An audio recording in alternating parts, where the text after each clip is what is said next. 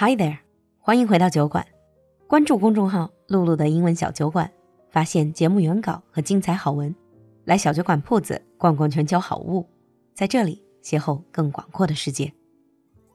Hi everyone and welcome back to Happy Hour，欢迎回到酒馆。今天我们有一位老朋友又回来了。Hi TJ。 Hey Lulu, nice to see you again after all this year. We're still not seeing each other's faces right at the moment. Right. So the situation is this. I know a lot of you really like TJ and some of you have been asking, where has he gone? So TJ, why don't you tell us where have you been? Well, I actually haven't gone anywhere. Mm. I was trapped in the UK when we did the first few podcasts and then we said, well, when I hmm. get back to China, we can do it in person and it'll be even better. But I'm still here. Oh.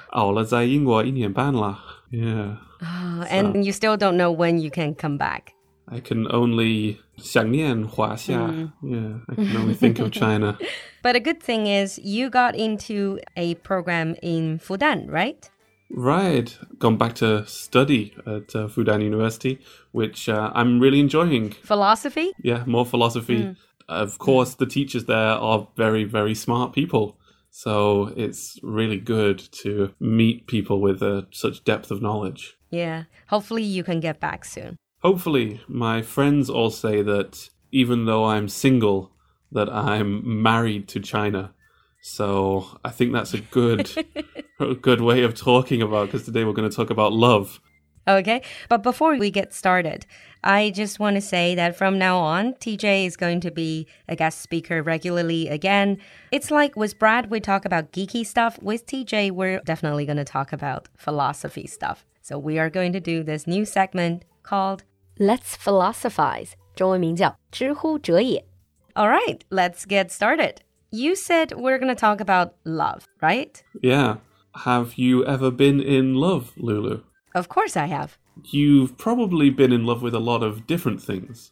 Like when we've eaten together, you say, I love this restaurant or I love this dish. But that's a different kind of love. I also love reading. Love reading, hobbies, but we also, hopefully, love people too, right? Yeah, of course. family and our friends. That's we use the word love in a lot of different ways, and one of the interesting things to do is to try and look at the different types of love. Mm-hmm. And as usual, the Greeks have a lot of different ways to talk about love. So mm. I would love it if we could talk a little bit more about the Greek definitions of love and what they mean to us, and uh, hopefully the listeners will be able to think about what it means for them as well.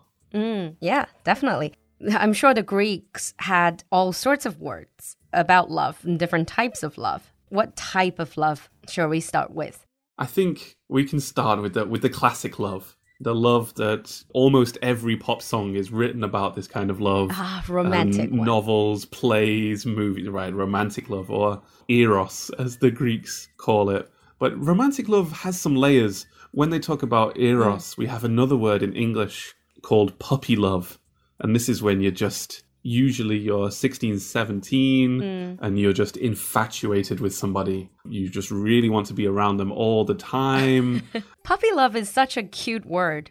We'll talk about maybe real puppy love a little bit later, but this is a very strong desire to maybe kiss the other person too, right? You really mm. want to be close to them.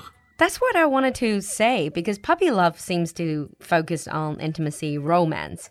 But eros is also linked with the word erotic, right? It's also carnal desire, 也有这种肉欲, lust, isn't it? Right, right. So this is where we get the root of a lot of English words. It's from Greek, as I'm sure the listeners already know.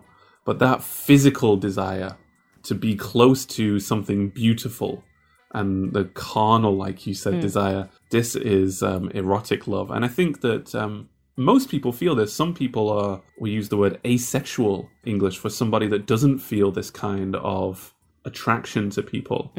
They don't have this kind of sexual attraction. But most people know this, right? You look at somebody Right. very beautiful. Yeah.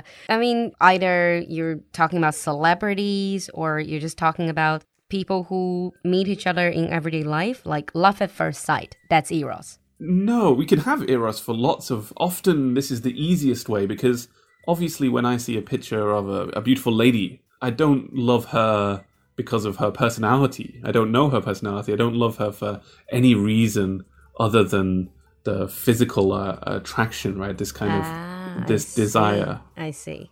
Okay, so that's one. That's eros. Mm. Mm. Um, but eros can be part of uh, a deeper relationship. You can feel this, hopefully, towards your husband or wife. Um, you can feel this towards people that you care about too. Yeah.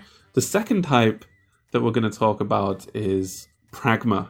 Let me guess. Pragma. Does that have anything to do with pragmatic, being Exactly. functional, being realistic? Yeah, this is again perfect answer from Lulu. Right, this is the you. love that we have when we find value in somebody. Mm. Um, and Aristotle talks about this in friendships as well. That we have friendships because we are around people, that we have a pragmatic relationship that builds up this kind of love. Mm. And again, is this a kind of selfish love? This is another question maybe we'll talk about later. It's more about responsibilities, isn't it? What do you mean by responsibilities? Because I'm I'm assuming pragmatic love is more like there's a commitment.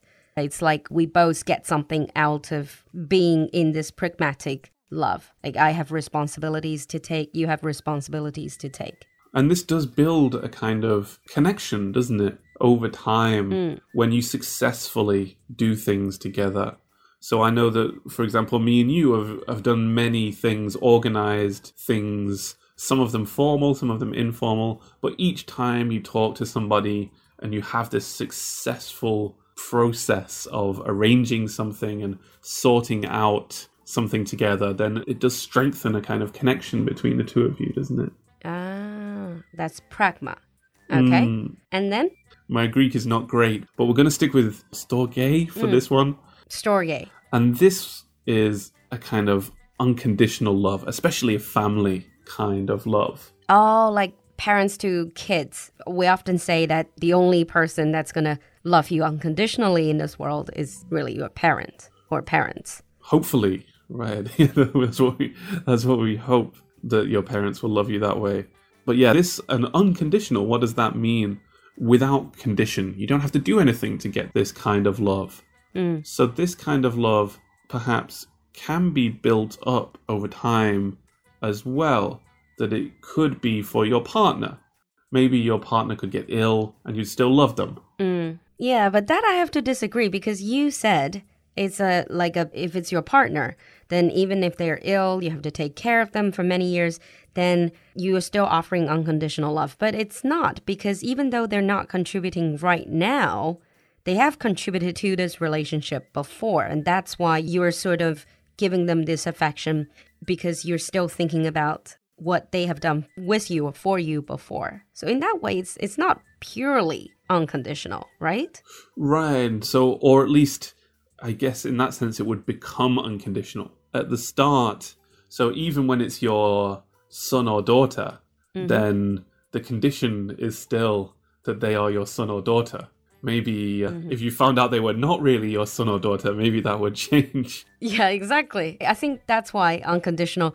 Perhaps sometimes people translate storge into 家庭之爱. I know like in the Bible, they talk about this. Mm. I guess it's the idea that unless you're really connected in a family, it's it's very difficult for people to have that sort of unconditional love. I think it is. I do think that uh, it can be right. This built up over time love that becomes unconditional. I remember one of the people I know that they hmm. they're old English men and that they have lived in the same village for their whole life. And that they, from the age of five all the way up to the age of now, they are like 70, they've just done everything together. They went to school together, they worked in the same place, they played on the same football team, and they just built up this. Hmm. Even though they are very different personalities, there's a very, very strong connection. And they don't necessarily, it's not just pragmatic either. It's not, they don't give each other money or they don't do business together. They're just around each other and it builds up this very kind of strong connection.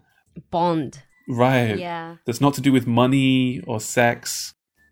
In today's Let's Philosophize, we talk to TJ about some of the Greek words and ideas of different types of love. And in the next episode, we're going to continue this topic and explore the idea of love a bit more. Meanwhile, do you believe there is unconditional love?